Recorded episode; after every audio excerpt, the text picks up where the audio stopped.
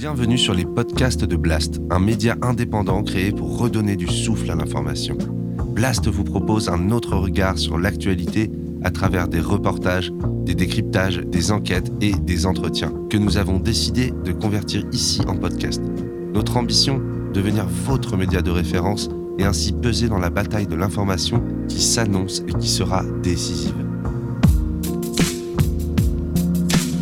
Les podcasts de Blast. L'économie. Avec Salomé Saké.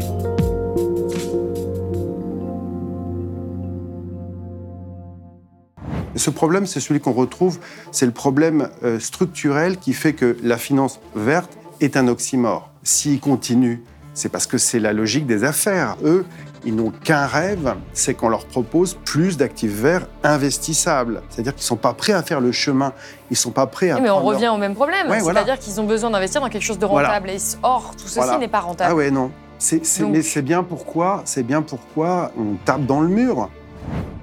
Finance verte. Deux mots magiques qui permettraient, selon certains, de résoudre la crise climatique. Rien que ça. La finance verte, les entreprises, les banques ou encore les responsables politiques adorent ça. Ces obligations vertes et autres fonds responsables pourraient être la solution. Ce sont eux qui pourraient sauver la planète sans que nous ayons à bouleverser nos modes de vie ou notre système économique. La France a émis en janvier pour 7 milliards d'euros d'obligations vertes, les Green Bonds. C'est la plus grosse opération de ce type jamais réalisée. La finance sera verte ou ne sera pas. En France, nous veillons à ce que les épargnants puissent facilement souscrire à des fonds verts dans de bonnes conditions et dans le cadre des produits d'épargne les plus répandus. Même après l'accord de Paris sur le climat, les banques ont continué à financer largement les énergies fossiles. Entre 2016 et 2020, les 60 plus grandes banques dans le monde ont consacré 3 800 milliards de dollars aux entreprises actives dans les énergies fossiles. Seulement, la réalité est bien plus compliquée que ça. Ces entreprises qui se sont mises au vert sont-elles si durables que ça?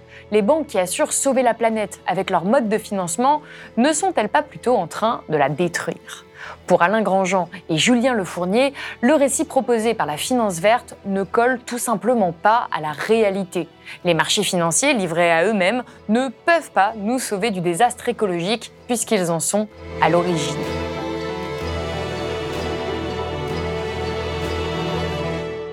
Pour en discuter aujourd'hui, j'accueille donc Julien Lefournier. bonjour. Lefournier, bonjour. Vous avez travaillé pendant près de 25 ans dans les banques, notamment à la Société Générale et au Crédit Agricole. Vous avez travaillé sur les marchés financiers. Aujourd'hui, vous avez quitté les banques et vous intervenez dans différents groupes de travail pour sensibiliser aux limites de la finance verte. Et vous venez de co-signer avec l'économiste Alain Grandjean ce livre, L'illusion de la finance verte, qui est préfacé par Gaël Giraud, qu'on avait aussi reçu à Blast. C'est aux éditions de l'Atelier. Et alors, avant qu'on rentre dans le vif du sujet, j'aimerais revenir un petit peu sur votre parcours, parce que je trouve assez étonnant. Vous, êtes, vous avez longtemps travaillé dans la banque, on l'a dit, vous êtes même ancien trader. Pourquoi est-ce qu'aujourd'hui vous avez décidé de non seulement de quitter le milieu bancaire, mais en plus de le, critiquer?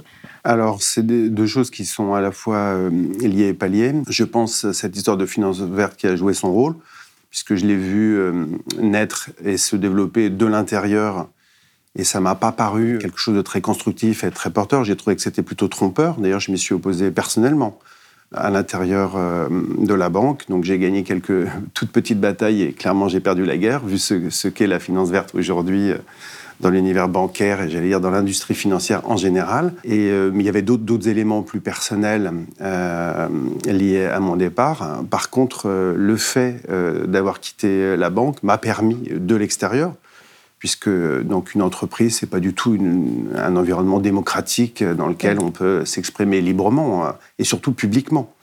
Et du coup, ayant quitté la banque, euh, j'ai pu euh, aborder ce sujet qui me paraissait important. Bah, on va en venir justement au cœur du problème que vous décrivez de manière extrêmement euh, détaillée dans ce livre. Hein. C'est vraiment une démonstration, je, vous le disais hors antenne, presque un peu trop théorique, parce qu'elle est extrêmement précise. Il y a beaucoup de chiffres, il y a beaucoup de, de citations sur voilà, les limites de la finance verte, voire c'est une destruction même de l'idée de la finance verte. Et avant qu'on puisse rentrer un peu plus dans les détails, j'aimerais qu'on définisse ce qu'est la finance verte pour les gens qui nous regardent, qui ne savent pas forcément euh, ce que c'est. Alors, quand j'ai cherché la définition de la finance verte, je suis tombée sur celle euh, du gouvernement actuel. Il y a une page entière sur le site du gouvernement qui est dédiée à la finance verte. On peut y lire que la finance verte, c'est l'ensemble des opérations financières qui concourent à favoriser la transition énergétique et la lutte contre le réchauffement climatique. Est-ce que vous êtes d'accord avec cette définition? Oui, je dirais que le, parce que le, gouvernement ne dit pas que des choses intelligentes, euh, mais là, vraiment, sa définition en elle-même, elle pose pas de problème. Parce que souvent, on dit verte, finance verte, ce qui a un côté un peu enfantin quand on utilise des couleurs, hein, la classe jaune, la classe rouge, on prend un peu les gens pour des idiots. La finance verte, de, ce point de vue-là, donc on pourrait la voir effectivement comme un sous-ensemble de la finance durable, hein, parce que la durabilité, ce serait un peu plus général que ça, c'est-à-dire au lieu de se préoccuper euh, d'être seulement préoccupé par les bénéfices euh, d'ordre climatique, on, rajouterait des, bénéfices sociaux, d'autres types de bénéfices. Donc euh, la définition en elle-même ne pose pas de problème. Donc en gros, c'est vraiment l'idée de euh, financer tout ce qui va pouvoir lutter contre le réchauffement climatique. Donc est-ce que ça implique d'arrêter de financer euh, voilà. les entreprises qui polluent. Exactement. Là, vous mettez d'emblée le doigt sur, euh, je pense, un problème majeur, c'est-à-dire qu'on est invité avec cette euh, définition de gouvernement à regarder, à mettre le projecteur sur un petit bout de la finance. Ok? J'allume un projecteur et puis je mets un petit bout de la finance qu'on appelle verte. Déjà, c'est en contradiction avec ce que dit le ministre Le Maire, puisque même lui, euh, dit très justement, la finance sera verte ou ne sera pas. La finance sera verte ou ne sera pas. C'est-à-dire, il en fait un tout, évidemment. La finance, c'est un système. Donc, euh, il faut la voir comme, comme un ensemble. C'est-à-dire que si je mets sous le projecteur qui va bien un euro dans la machine verte pour financer euh, du photovoltaïque, de l'éolien, des énergies renouvelables intermittentes, euh, très bien. Mais si dans le même temps, avec la main gauche, où là je suis loin du projecteur, le public ne le voit pas, mais je mets 3 euros hein, dans la machine brune pour continuer à financer le développement des énergies fossiles, voire de nouvelles explorations, ça ne va pas. Ça, c'est un truc de magicien. ok? Le magicien, il a deux mains, et avec une main, il attire votre attention sur euh, un truc qui est justement destiné à vous faire oublier ce qu'il fait avec l'autre main. voyez? Donc le, le, principe de la finance verte, telle qu'elle est vendue, j'allais dire généralement, c'est ça, c'est montrer pour cacher. Voilà. C'est pour ça qu'on a écrit le bouquin, parce que nous, on voudrait montrer l'ensemble. Pour ceux qui nous regardent, pour vraiment comprendre pourquoi on fait cette émission aujourd'hui, pourquoi vous avez écrit ce livre, il faut comprendre l'impact euh, de cette euh, finance de manière plus générale sur l'environnement. Et pour ce faire, il me semble qu'il y a un rapport que j'ai trouvé en tout cas euh, très éloquent, c'est celui de l'organisation Oxfam qui est intitulé Comment les banques françaises aggravent les changements climatiques. Et on y apprend que l'empreinte carbone des grandes banques françaises, elle représente près de 8 fois les émissions de gaz à effet de serre de la France entière et qu'au rythme actuel, les grandes banques françaises nous emmènent vers un réchauffement climatique à plus 4 degrés d'ici à 2100, ce qui est donc très loin de l'objectif des plus 1,5 degrés qui était recommandé euh, par les scientifiques. Déjà, est-ce que vous êtes d'accord avec ces chiffres? Et pour vous, quelle est la responsabilité des banques euh, dans la crise écologique? Alors, euh, je comprends le message d'Oxfam. Je suis strictement euh, pas d'accord avec la présentation au sens où, euh, quand on parle de l'empreinte carbone des banques, on fait des raisonnements qui sont un petit peu difficiles. C'est-à-dire que le physique, c'est une chose, d'accord? Ce verre. et là, il y a des gens qui ont beaucoup travaillé depuis très longtemps pour nous apprendre ce que c'était qu'une empreinte carbone, un bilan carbone. On sait les gaz à effet de serre euh, qui ont été émis pour la fabrication. Quand on est dans l'univers financier maintenant, donc, si vous prenez par exemple, je ne sais pas, cette entreprise qui fabrique ce verre, je ne sais pas comment elle s'appelle. Duralex. Duralex.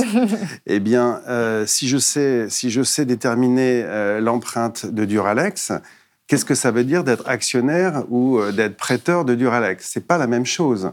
Et donc là, aujourd'hui, il y a des passages qui sont un petit peu rapides euh, de l'un à l'autre. Voilà, parce qu'on veut frapper les esprits. Alors, là où Oxfam a raison, c'est évidemment, si je finance, euh, c'est tout à fait juste, si je finance euh, Duralex ou si je finance Total, et que, on a un impact et, que bien entendu, c'est ça, c'est pas du tout, je dis pas le contraire, on a évidemment un impact. Si, si je donne des moyens à Total pour se développer euh, dans l'Arctique, euh, j'ai un, rôle évidemment tout à fait néfaste vis-à-vis du réchauffement climatique.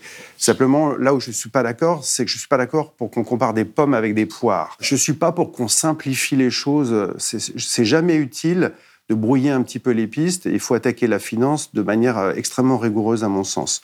Maintenant, le message, il est clair. C'est pour ça que les ONG, vous parliez d'Oxfam, et moi, je regarde parfois ce que fait Reclaim Finance, par exemple, Lucie Pinson, et c'est très utile, c'est vraiment très intéressant d'établir justement euh, l'impact des banques, évidemment, les prêts des banques, l'impact des prêts des banques, mais c'est pas la peine de les mesurer. En tout cas, c'est pour essayer de faire comprendre le rôle crucial C'est un message qui est fondamental, surtout s'agissant des banques. Le problème, c'est pas ce que les banques ont fait euh, par, le passé par le passé, depuis un siècle. Et, Parce qu'elles euh, ne savaient pas C'est ça que vous dites Oui, enfin, le sujet est sur la table depuis 40, 30, 20 ans, on va dire. Bon, en tout cas, certainement pas 100 ans. Le problème, c'est qu'elle continue. Le problème, c'est qu'elle continue.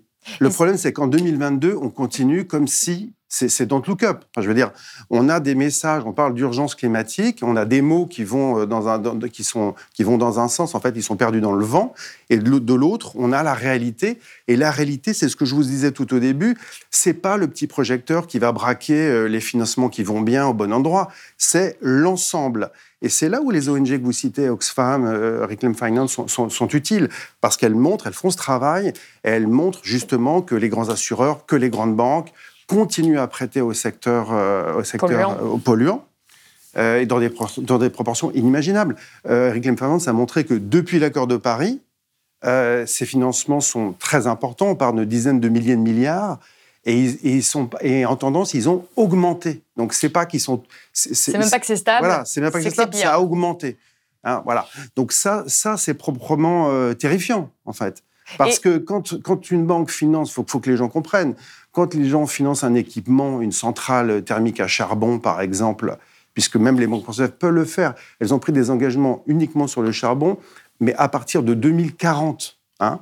Donc là, au moment où on se parle, vous et moi, il y a 300 centrales thermiques à charbon qui vont être mises en œuvre, essentiellement en Asie, dans les cinq prochaines années. Ces, ces équipements, c'est des centrales thermiques performantes, jeunes, elles sont destinées à tourner pendant 30, 40, 50 ans. Donc, euh, quand, je, quand je mets un euro aujourd'hui euh, dans ces équipements-là, j'envoie des gaz à effet de serre pendant les, les 30 à 50 prochaines années dans l'atmosphère. C'est là qu'on comprend la responsabilité des banques. Voilà, alors qu'on nous dit on a, on a un budget carbone, on en a pour 10 ans, et après, il faut, être au net, faut être au net zéro. Donc là, il y, a une il, y a, il, y a une, il y a une contradiction majeure, il y a une orthogonalité majeure qu'on a absolument raison de dénoncer avec toute la, avec toute la puissance possible, parce que c'est dramatique. Alors, vous le dites, euh, effectivement, les banques semblent ne pas avoir pris du tout la mesure euh, de, l'urgence, en fait, et de la nécessité de changer complètement les modes de financement. Mais ce qu'on comprend, en tout cas, moi, ce que j'ai compris euh, en lisant votre livre, c'est que c'est un petit peu dans l'ADN des marchés financiers de fonctionner de cette façon, parce que les marchés financiers sont guidés par une logique de rentabilité. Est-ce que vous pourriez développer un petit peu cet aspect-là? Ben oui, je pense que euh, c'est exactement ce que vous dites, c'est-à-dire, euh, puisqu'on parlait des banques, mais on peut parler des autres investisseurs. Euh, les, banquiers ne sont pas plus bêtes que les autres. Ils ont parfaitement compris le, risque climatique, en tout cas pour une, pour une partie. Mais s'ils continuent, c'est parce que c'est la logique des affaires. ok? Vous êtes une banque. Aujourd'hui, vous dites Ah, alors pétrole non, pas 2040, aujourd'hui. pétrole non, gaz non, charbon non. Bah, vous vous coupez d'une bonne partie du, business. Donc vous, êtes, euh, vous avez un désavantage, euh, vous êtes désavantagé par, rapport à vos concurrents qui, eux, vont continuer à financer ces secteurs euh, qui sont parfaitement rentables pour les banques. Donc là, on a un vrai problème. Vous voyez ce que je veux dire? C'est ça. Et ce problème, c'est celui qu'on retrouve, c'est le problème structurel qui fait que la finance verte est un oxymore. C'est-à-dire que la finance, c'est quand même un univers dans lequel on vend de la performance financière. Hein. Vous, vous êtes un particulier ou même vous êtes un fonds de pension. Vous allez voir un, gestionnaire d'actifs euh, ou votre banquier. Euh, il vous met en avant euh, des fonds avec leurs performances, qui rapportent, etc. C'est ça le produit qui est acheté par le consommateur. C'est de la performance financière. Ils n'achètent pas un avenir riant, ils n'achètent pas de l'égalité homme-femme. C'est ça que vous dites, c'est que c'est un gain monétaire qu'ils oui, recherchent et pas ça. un gain de bien-être, pas ça. un gain d'autre chose. C'est ça. Et c'est facile à comprendre parce que euh, d'abord, c'est ce que fait la finance depuis toujours. Et ça, ça n'a pas changé. C'est difficile à changer parce que si vous me dites, OK, on change. Ah, OK. Mais qu'est-ce qu'on prend, euh, qu'est-ce qu'on prend comme critère à ce moment-là? C'est quoi le critère? En fait, ça bouleverse le concept même de, Ouais, de marché faut, faut trouver des critères. C'est quoi le critère alternatif? Parce que quand on est dans une logique d'atténuation, ça veut dire qu'il faut euh, modifier son processus de production. C'est un coût, en fait. OK? Si aujourd'hui vous êtes une, entreprise et puis vous balancez euh, vos, produits chimiques dans la rivière, euh, si je vous demande d'arrêter ça, ça coûte énormément d'argent. C'est pour ça que c'est fait. Si c'est fait, c'est pas que les gens sont mauvais ou aiment polluer, c'est parce que ça a un coût de ne pas le faire. hein. C'est ce qu'on appelle une externalité négative en économie. Tout est comme ça. Et, les émissions de gaz à effet de serre dans l'atmosphère, c'est une externalité négative. Personne n'est là pour faire la police, l'atmosphère est ouverte à tous et on balance les gaz à effet de serre. Mais si vous voulez produire plus proprement, ça a un coût. Ça, il y a un consensus là-dessus. C'est pas un propos d'ultra-gauchiste. Nous, avec Alain, ce qu'on pense, c'est que ça ne suffit pas. D'abord, il faut regarder le tout. Donc, le petit coup de projecteur sur la finance dite verte, ça suffit pas. Comme le disait le ministre, c'est toute la finance qui est verte ou qui ne l'est pas. Ensuite, une fois qu'on a fait ça, il ne s'agit pas d'amener ses billes au bon endroit. Il faut quand même se. On est en finance, là. Il faut demander à quel prix À quel prix Est-ce que la finance fait sa part C'est pour ça que je parle souvent de l'obligation verte. Dans le bouquin, j'en parle. Parce qu'une fois qu'on a dit. Est-ce qu'il y a des gens qui nous disent oui, mais la finance est verte parce qu'elle prête. euh, elle finance le photovoltaïque ou l'éolien. Oui, mais à quelles conditions? Parce qu'en fait, euh, c'est l'État. Euh, L'État, il y a un rapport de la Cour des comptes qui a évalué le, le- le niveau des subventions aux énergies renouvelables intermittentes à 120 milliards, c'est plutôt 150 milliards.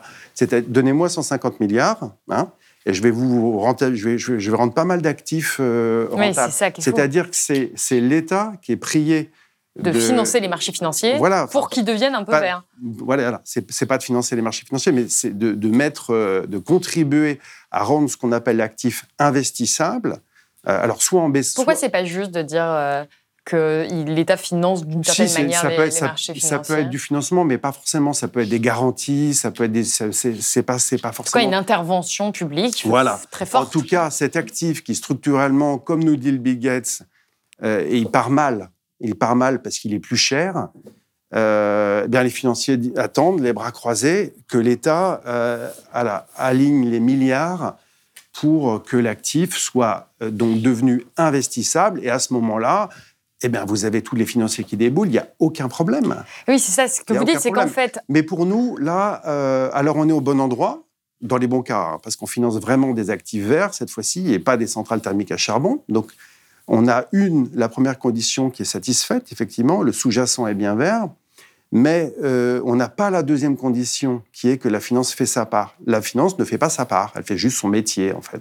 mais c'est ce que vous dites. Il y a une phrase qui m'a marqué dans le livre. Vous dites personne ne sait ce qu'est un investisseur vert ou durable. Il n'en existe pas par définition. Et vous faites la démonstration de la logique de l'investissement que vous venez de faire euh, aussi ici, et vous en arrivez à cette conclusion un investissement responsable n'est permis que si et seulement s'il n'est pas responsable. Est-ce que vous pouvez expliciter un petit peu cette phrase? Pourquoi? Ouais, bah ça c'est le grand débat sur. Alors sur le fait qu'on sache pas ce que c'est qu'un invest- un investisseur vert, c'est factuel. Il n'y a pas de définition. Vous regardez partout. il Y a, Oui. il y a- bon, donc je peux me décréter. Je suis investisseur, j'ai un fonds, je peux dire je suis vert. Personne va me chercher Oui. des poux en me disant c'est pas vrai.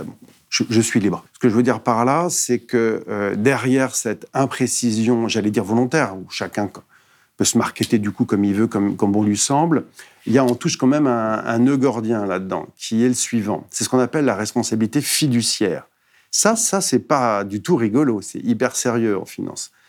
Euh, Il faut expliquer ce que c'est que Ouais. le terme de responsabilité. bah, la responsabilité fiduciaire, c'est euh, fiduciaire, ça veut dire confiance à latin. Donc ça dépasse la finance. hein. Il y a une responsabilité fiduciaire avec les avocats, avec c'est les gens qui défendent vos intérêts, d'accord?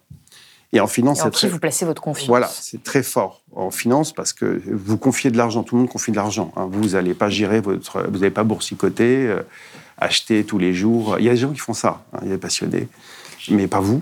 Et donc, euh, vous n'allez pas acheter des, vendre des actions en bourse tous les jours, euh, Ah faire tourner votre Non, portefeuille, euh, faire des arbitrages. Bon, bref. Donc, et les Français font assez peu ça, statistiquement. Donc, ils achètent des parts de fonds et ils confient ça à des, ce qu'on appelle les sociétés de gestion, des, des gestionnaires d'actifs. C'est eux qui font ça pour eux. Voilà. Et c'est là que le principe fiduciaire est, clé. Responsabilité fiduciaire. Si vous, faites, si vous confiez votre argent à quelqu'un, vous devez absolument lui faire confiance. D'accord? Et comme on finance, l'avenir est complètement incertain. On ne peut pas répertorier les cas. Alors demain, si LVMH monte, on vend, à quel prix, combien? Bon, bref. Donc c'est une vraie délégation qui s'appuie sur cette, mmh. sur cette confiance.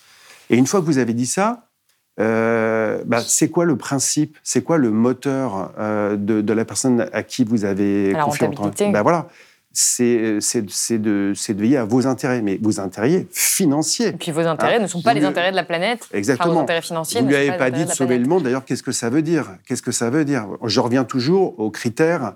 Donc, il n'y a que les euros qui se comptent bien, et donc les investisseurs auxquels vous avez confié votre argent doivent si vous voulez, en gros, maximiser le rendement, ajuster du risque. C'est ça leur rôle, c'est ça la responsabilité fiduciaire. Vous écrivez Comment voulez-vous que les marchés, qui sont le lieu de la liberté de spéculer au sens neutre, de pouvoir acheter ou vendre comme on veut, nous amènent à la condition voulue en termes de stock de gaz à effet de serre en 2030 Par quel miracle exactement? Certains vont nous dire que ça passe par la taxe carbone. Qu'est-ce que vous pensez de cette taxe carbone?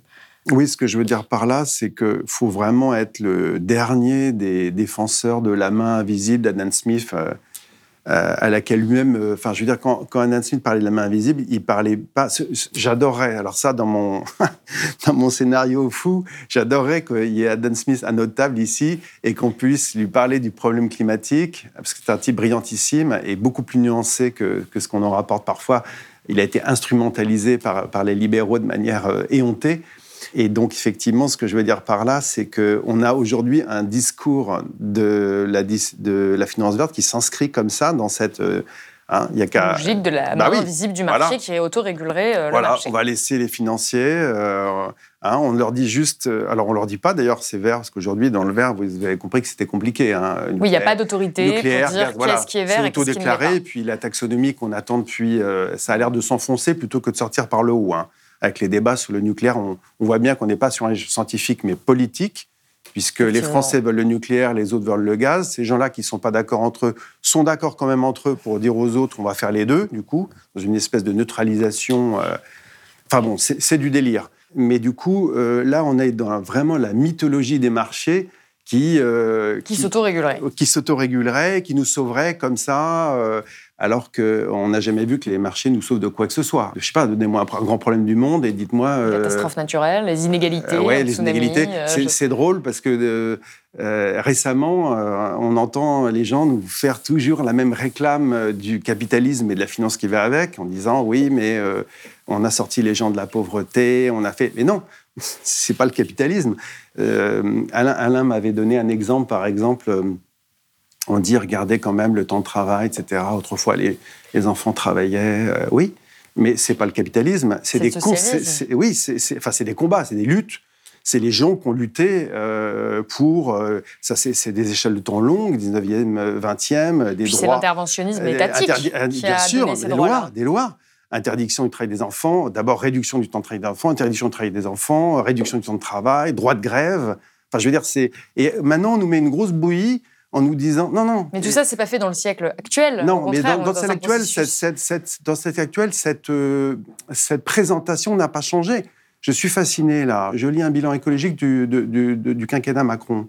Bon, je lis et je vois euh, Notre-Dame-des-Landes, euh, abandon du projet d'extension. De... Mais comme si c'était à mettre à son actif, à son crédit, euh, alors que c'est les zadistes, enfin, c'est les gens qui ont lutté pendant, je sais pas, ça a duré très longtemps, il y a ça a été le feu, ça a été chaud.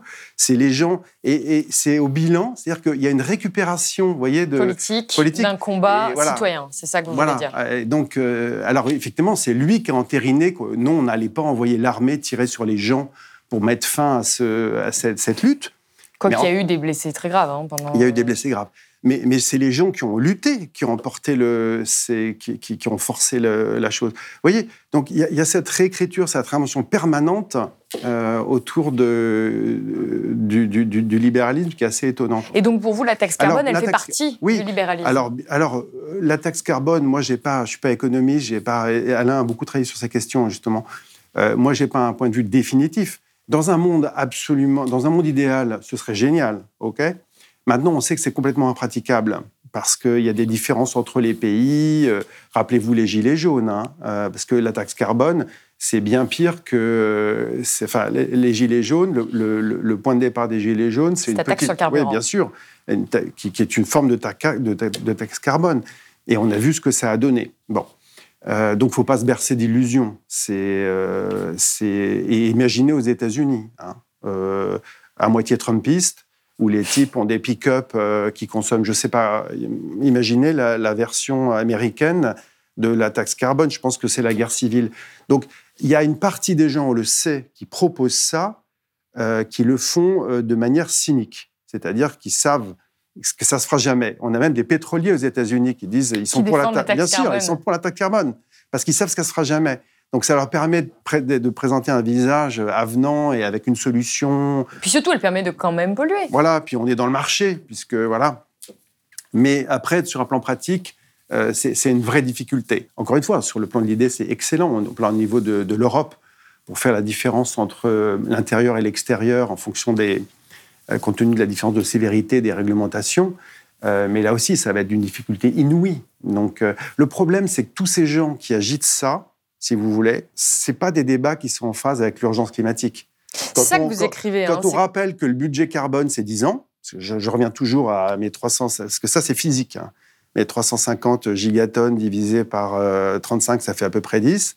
Bah, euh, vous voyez, euh, le premier bond de verre, il a été émis en 2008 par la Banque mondiale. On est en 2022.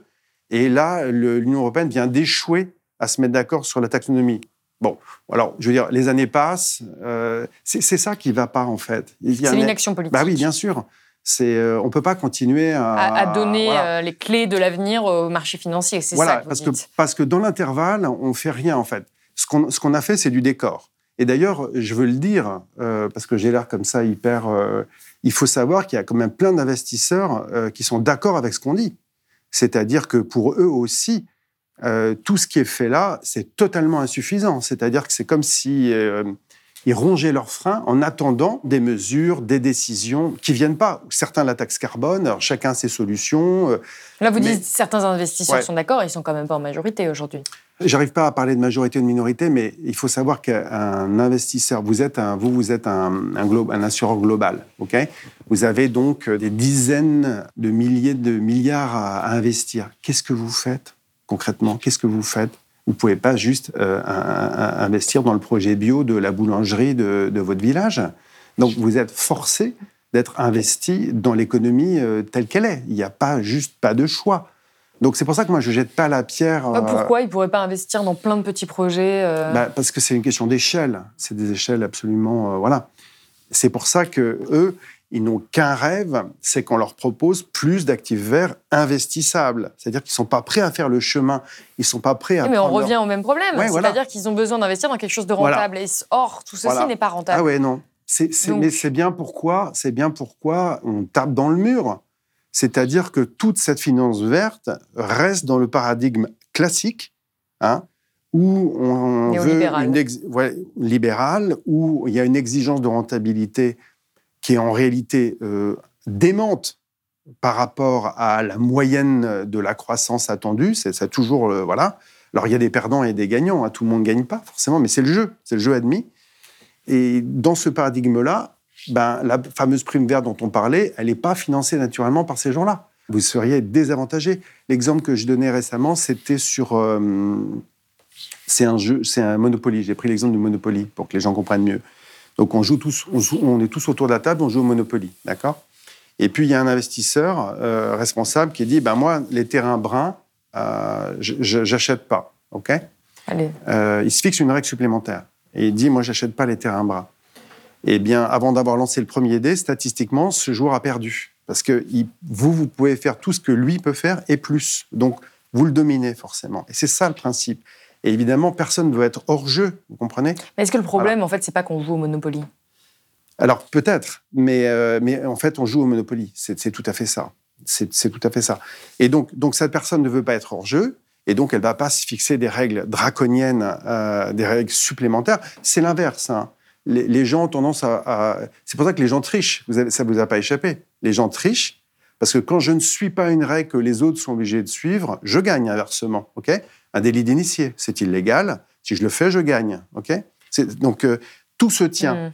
Et donc, vous voyez, euh, et c'est pour ça que, pour pas avoir l'air d'être passif et de ne rien faire, la version euh, soft, feel good de la finance verte, c'est prendre le pinceau, le tremper dans pot de peinture, mettre du verre partout, en attendant que les États fassent des choses, ou, ou pas. Mais c'est complètement aléatoire, en fait. Et alors, vous évoquez un autre problème dans le livre que poserait la finance verte, et c'est un problème qu'on attend un petit peu moins, c'est un problème démocratique. C'est-à-dire que de mettre le sort de la sauvegarde du climat dans les mains de ceux qui détiennent, et uniquement ceux qui détiennent les actifs financiers, c'est un petit peu une sorte de retour pour vous à un suffrage censitaire. Seuls les possédants auraient donc voix au chapitre dans ce contexte. Pour vous, c'est carrément un déni de démocratie. Pourquoi? C'est dit, c'est dit de manière simple en fait. C'est-à-dire que si on dit, je rappelle le film, euh, le- la finance c'est le nerf, euh, voilà, on en revient toujours au nerf. Eh ben, si on dit que c'est le nerf qui dirige le, le corps, c'est lui donner un. Dans la métaphore Oui, euh, d'un dans corps dans humain métaphore, que ouais, vous, c'est vous les- utilisez aussi Voilà, dans le a- livre. Il y a un problème. Normalement, c'est le cerveau. euh, c'est le cerveau. Et donc, euh, et du coup, c'est donner à ce qui est un outil, euh, à ce qui devrait être un outil, une, une Une proportion. fonction euh, de commandement. voilà, complètement inimaginable. Et je dis suffrage censitaire parce que oui, alors on déléguerait donc aux ceux qui ont, c'est ceux qui ont de l'argent finalement qui vont dire ah ça oui, ça non, ça vert, ça pas. Ben, c'est complètement fou. Et donc parce que déjà il y a une inégalité dans euh, les pays qui ont voix Ouais. au chapitre, et il y a une inégalité à l'intérieur de ces pays. Euh, C'est-à-dire que comme ce n'est pas aujourd'hui euh, l'action politique qui mène euh, sûr. vraiment le, sujet, qui prend les Bah, décisions, c'est-à-dire action voilà. politique par des dirigeants qui sont élus, euh, en principe démocratiquement, Ah oui, en tout cas en France. Ouais. Euh, et donc du coup c'est pas démocratique puisque c'est du privé, donc des gens qui détiennent des Bah, actifs, bien sûr, bien sûr. qui décident de, de- Voilà. de l'avenir de la Voilà, planète Voilà. Et il y a des études qui sont faites, qui sont intéressantes sur c'est quoi le profil type justement des, de ceux qui détiennent euh, Les richesses. les richesses. Euh, même en France, euh, c'est des gens plus vieux en moyenne que vous. On peut le faire à l'échelle mondiale, donc évidemment c'est un homme blanc, c'est euh, bon. Ah, justement, ces chiffres m'avaient marqué, je les avais Ouais. surlignés. En France, par exemple, le patrimoine net moyen d'une personne âgée de 60 à 69 ans représente 10 fois. Celui d'une personne âgée de moins de 30 ans, Ouais. c'est-à-dire moi. Euh, voilà, Et donc, c'est ces personnes-là, plus âgées, Voilà. qui décident. voilà. euh, on, on parle évidemment de moyenne, de statistiques, ça ne concerne pas chaque personne sûr, individuellement, évidemment, mais euh, qui décident de mon avenir à moi. Donc on peut regarder, c'était une photographie très intéressante qui a été mise à jour depuis, par, par, je crois, c'est l'INSEE en fait. c'est des L'INSEE en de 2016, Tout à fait, mais elle vient d'être mise à jour. Elle dit la même chose, c'est peut-être un peu pire d'ailleurs, mais elle dit la même chose, elle donne le même, euh, la même photo. Euh, mais on peut le voir entre les pays, évidemment, parce que c'est pas évidemment les, euh, en moyenne, évidemment, c'est le vieux monde qui est, euh, qui est beaucoup plus riche que les pays en développement. Ça, ça va de soi. Et donc cette délégation, en fait, crée une, une vraie difficulté. Moi, ça me va que l'État ait un rôle de premier plan d'investisseur social et environnemental de référence. Mais on voit aujourd'hui toutes les mains se tendre et les investisseurs responsables sont, euh, tendent pas la main parce que c'est les entreprises. Mais ils, sont, ils attendent ça pour avoir leurs actifs investissables verts. Mais ça fait beaucoup d'argent quand même. hein. Euh, l'hydrogène, euh, l'hydrogène vert, parce qu'il faut qu'il soit vert, sinon ça sert à rien. Euh, les, les infrastructures, enfin c'est et donc ça c'est de l'argent public. C'est donc, c'est dire, notre argent. Bah oui, c'est l'argent de tout le impôts. monde. Et ça c'est pour garantir des rendements excessifs, selon moi, donc aux financiers. C'est le ruissellement à l'envers. hein. C'est tout le monde qui finance quelques- euh, la rentabilité des actifs financiers de demain, d'aujourd'hui et de demain. Ça pose quand même question. Mais donc les personnes qui bénéficient de ces actifs financiers, Ouais. la rentabilité de ces actifs financiers n'ont absolument pas intérêt aujourd'hui à ce qu'on finance la transition écologique. Non, sauf si vous avez des, des déversements massifs d'argent public, c'est ce que je vous disais. Là, ce qui n'est pas souhaitable pour les inégalités. ben, c'est pas souhaitable. Résoudre il vaut mieux ça que, plutôt qu'il ne se passe rien. Hein. Si, si c'est que, que je vous l'ai dit, que l'État joue un rôle, c'est normal, à mon avis, sinon il ne se passera rien. Mais, euh, Après, on reviendra mais- mais- plus tard sur la question. l'État ne peut pas tout, certainement. Et d'autre part, c'est impensable qu'il n'y ait pas. euh, c'est la différence entre jouer son rôle, que les financiers soient là juste pour faire ce qu'ils font d'habitude, et faire sa part, prendre sa part de la prime verte. Ça me paraît essentiel. C'est-à-dire qu'on nous dit qu'il faut un changement de consommation, de mode de vie, c'est un truc, c'est une révolution copernicienne pour sauver le, pour lutter contre le changement climatique. Pour et la, et la sauver la finance, planète. enfin, nous et la finance euh, ferait ce qu'elle a, ce qu'elle fait depuis de- depuis 100 ans. Enfin, il y aurait aucun changement. Elle ferait, elle aurait toujours la même calculette et on lui demanderait rien. Ah, Quel est l'intérêt de ces, ces- Ah oui. ces marchés Donc- financiers donc, En fait, bah, c'est de la L'intérêt, c'est la, la com. L'intérêt, c'est c'est la com, évidemment. quand vous avez été comme ça, euh, traîné dans la boue, hein, ça a été très fort, hein, 2008, ça a été lieu. Traîner dans la boue, vous voulez dire par rapport à l'opinion publique Bien sûr, mais d'un bah point de oui, vue euh, concret, il s'est quand même pas passé grand-chose. Absolument. Il n'y a pas eu de sanction, Non, il n'y a pas eu de transformation. pas. Il y a eu des amendes dérisoires par rapport aux fautes commises. Et vous avez raison, c'est fou d'ailleurs d'imaginer ça. hein, parce que 2008, ça a profondé, ça a provoqué, euh, ça a été une onde de choc euh, tellement importante que ça a provoqué ce qu'on appelle, ce que les Américains ont appelé la grande récession, Ouais. c'est-à-dire le, le deuxième impact le plus sévère sur l'économie mondiale depuis la crise de 29. Oui, il y a des milliers de personnes qui sont la, à la la, grande rue. la Grande Dépression, la Grande Récession. Donc c'est un choc absolument incroyable. Et c'est comme des dominos hein, qui a engendré donc, de l'endettement public à peu près partout, pas partout, à peu près partout, du sauvetage de banque, de l'endettement public, la crise de l'euro. Enfin, c'était des, c'est des crises sur crises comme des dominos. Et les banquiers ont dit euh, non, finalement, euh, nous, c'est bon, c'était circonscrit. Non, c'est et c'est vrai. personne n'a eu de sanction. Enfin, voilà, on va à peu près euh, pas, à peu près pas. pas revenir là-dessus. Euh, mais donc, du coup, oui, ça la- les aide Oui. à améliorer leur image. Il y a une impunité, il y a une, verte. imp- il y a une impunité réelle qui est, qui est préoccupante. L'aléa Ah bah, moral est, c'est- délirant.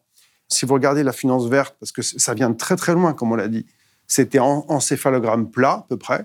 Ça intéressait personne, personne, personne. Puis Et puis COP, COP, euh, COP 21. euh, euh, regain 25. de l'intérêt Oui, pour euh, bah, le politique, le politique, pour le politique, c'est merveilleux parce que vous cochez deux cases en même temps. Donc ça, les politiques, c'est c'est passionnant, c'est la passion. C'est pour ça que l'État français émet des OAT vertes, ils adorent.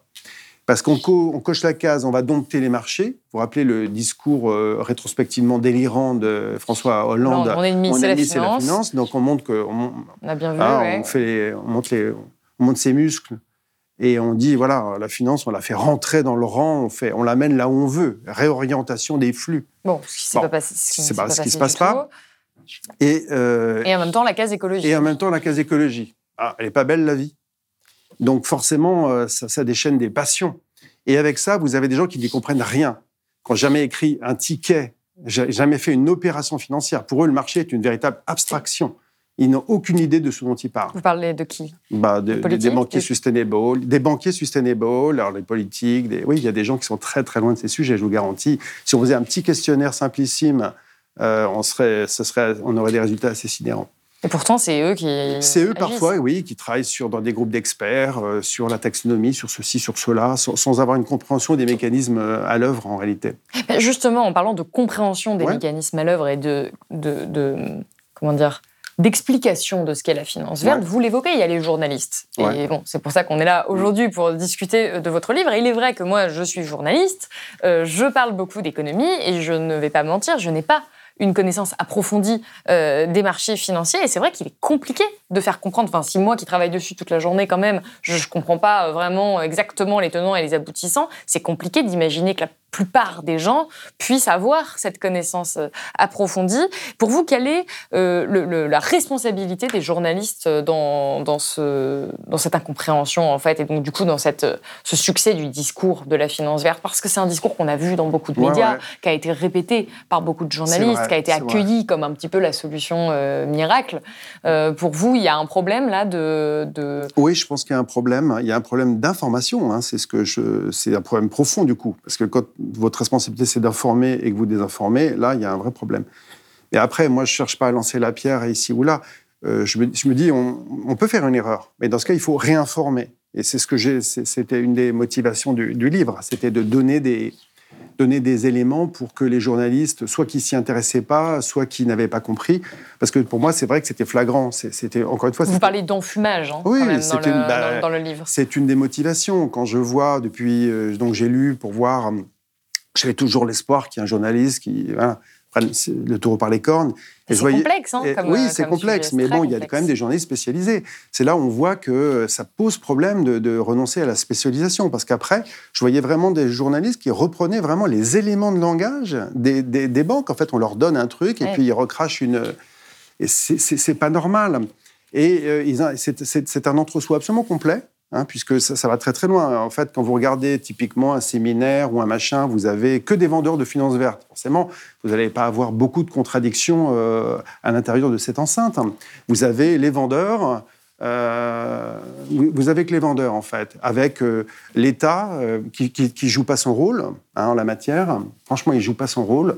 Euh, en fait, on ne lutte pas, il n'y a personne. Non. Ce que vous expliquez, c'est qu'il n'y a personne, ni dans l'État, ni dans les médias, euh, de manière euh, significative, pour lutter contre ce discours que vous qualifiez bah. C'est général. Pourquoi il n'y a pas une mobilisation contre? C'est, je veux dire, c'est le cas général du greenwashing. Vous trouvez qu'il y a une mobilisation générale contre le greenwashing? Bon, je veux dire, le greenwashing, c'est plutôt le, cas général, j'ai envie de dire. C'est, là, les points de les, les, financiers sont pas tellement différents de des entreprises. des entreprises. Un mot sur la position de nos décideurs politiques au sujet de la finance verte. Là, on vient d'établir un tableau quand même plutôt sombre euh, de, de, la finance verte. J'ai deux citations que j'aimerais vous lire, qui ont été prononcées récemment par des membres du gouvernement. Donc, la première, c'est de, celle de Barbara Pompili, qui est ministre de la Transition écologique, qui nous dit que l'État et l'Union européenne s'apprêtent à engager des plans de relance massifs pour transformer notre économie vers un modèle durable et neutre en carbone.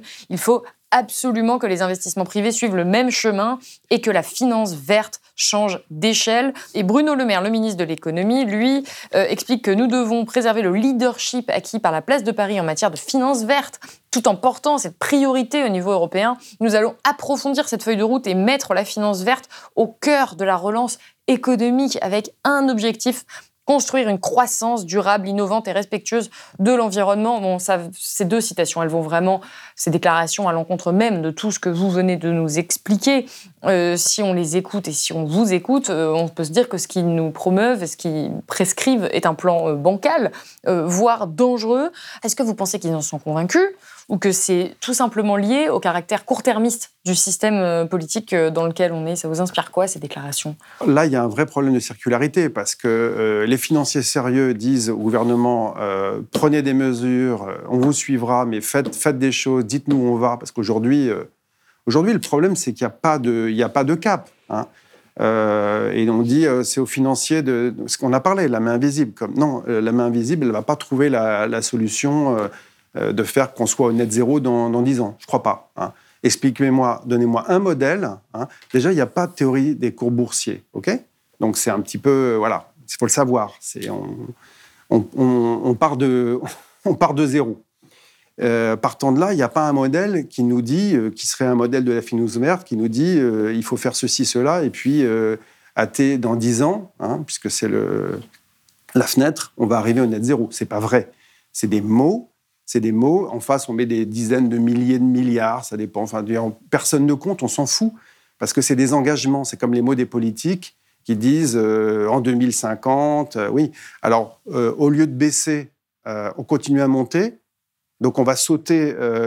enfin, le, saut est de plus en plus vertigineux, parce qu'au lieu, on dit qu'il faut aller à zéro. Et au lieu de descendre, on continue à monter. Bon, le temps se rétrécit. Vous voyez un peu le. Bon. La finance, c'est pareil.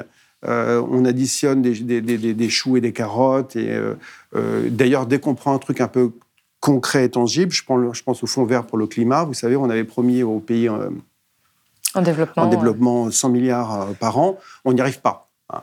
Donc on parle de dizaines ou de centaines de milliers de milliards. Et puis quand on veut juste 100 milliards pour commencer, ce qui est très inférieur aux besoins, hein, on n'y arrive pas. D'accord? Et dans les, et dans les 80-70 hum, milliards qu'on donne, il y a beaucoup de dettes. C'est-à-dire, ce n'est pas des dons, c'est de la dette. C'est-à-dire aux pauvres, vous vous endettez pour faire ce dont on parle. Hein. Donc pour vous, il s'égare là. Je vous ai dit, les 300, 350, 300 centrales thermiques à charbon sont en construction en Asie pour les cinq prochaines années. Et on sait que c'est ces pays-là qui vont émettre 80% des gaz à effet de serre dans les prochaines années. Donc le sujet, il est là. Donc, c'est pas les petits jeux de je vends une action LVMA, j'achète. C'est pas les petits trucs de la finance ESG sur les portefeuilles. Il est où le transfert? Parce que ces gens-là, il faut leur donner de l'argent pour qu'ils pour qu'ils renoncent à, au central thermique. Vous imaginez euh, en Inde ce que ça veut dire? Au plan social hein C'est pas cher pour eux. Donc, euh, comment ça va se passer? Comment ça va se passer? Et ça, la finance euh, évite complètement. S'il y a un sujet qui est peut-être le plus important, c'est celui-là. Ça se jouera là géographiquement. Malheureusement, c'est un sujet, c'est très risqué. Ok, ça fait partie des défis, les défis de la finance, de, ce qui serait une vraie finance verte, c'est ça, ça, ça. Joue sur ce transfert. C'est pas fait. Et c'est pas évident.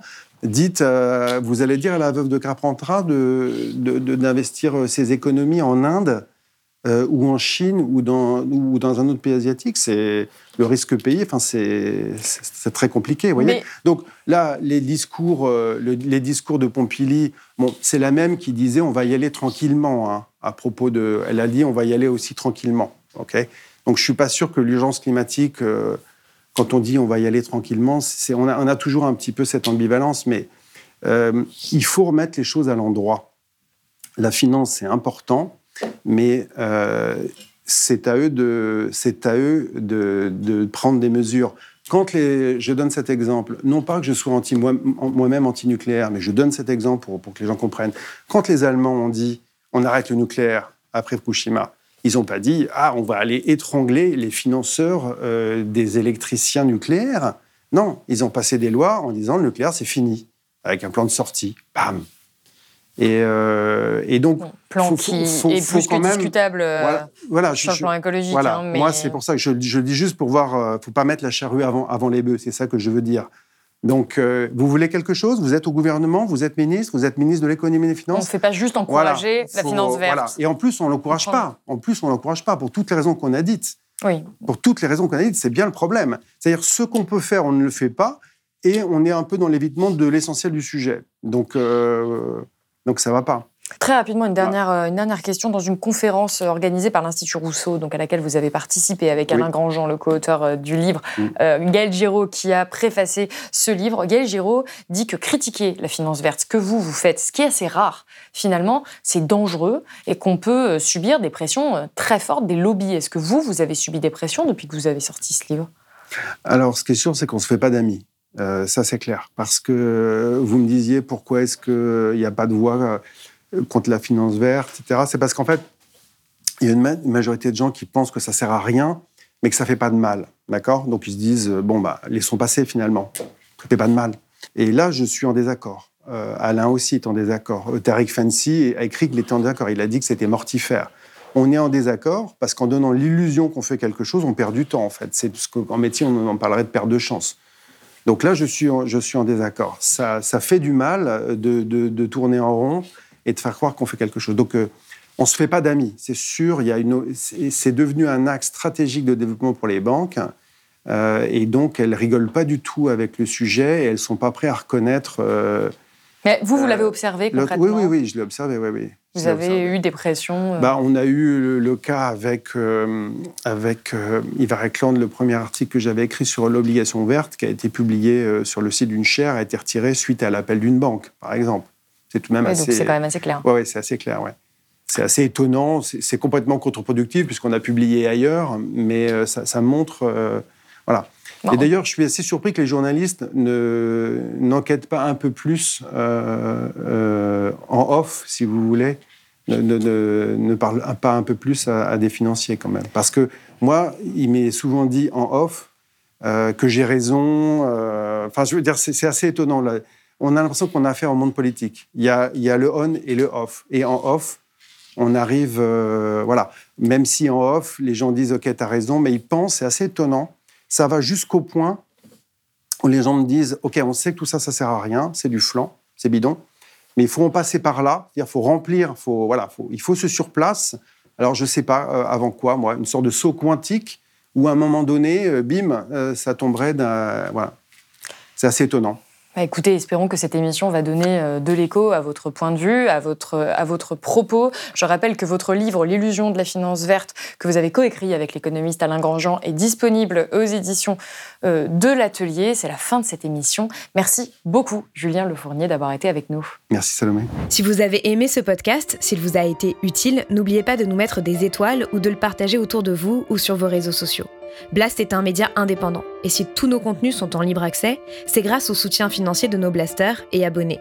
Pour nous soutenir, faire un don unique ou mensuel, rendez-vous sur blast-info.fr slash soutenir. Blast, c'est aussi une web télé, disponible sur YouTube et Peertube, et présente sur tous les réseaux sociaux. Alors suivez-nous pour ne rien rater de nos contenus et abonnez-vous à notre chaîne YouTube.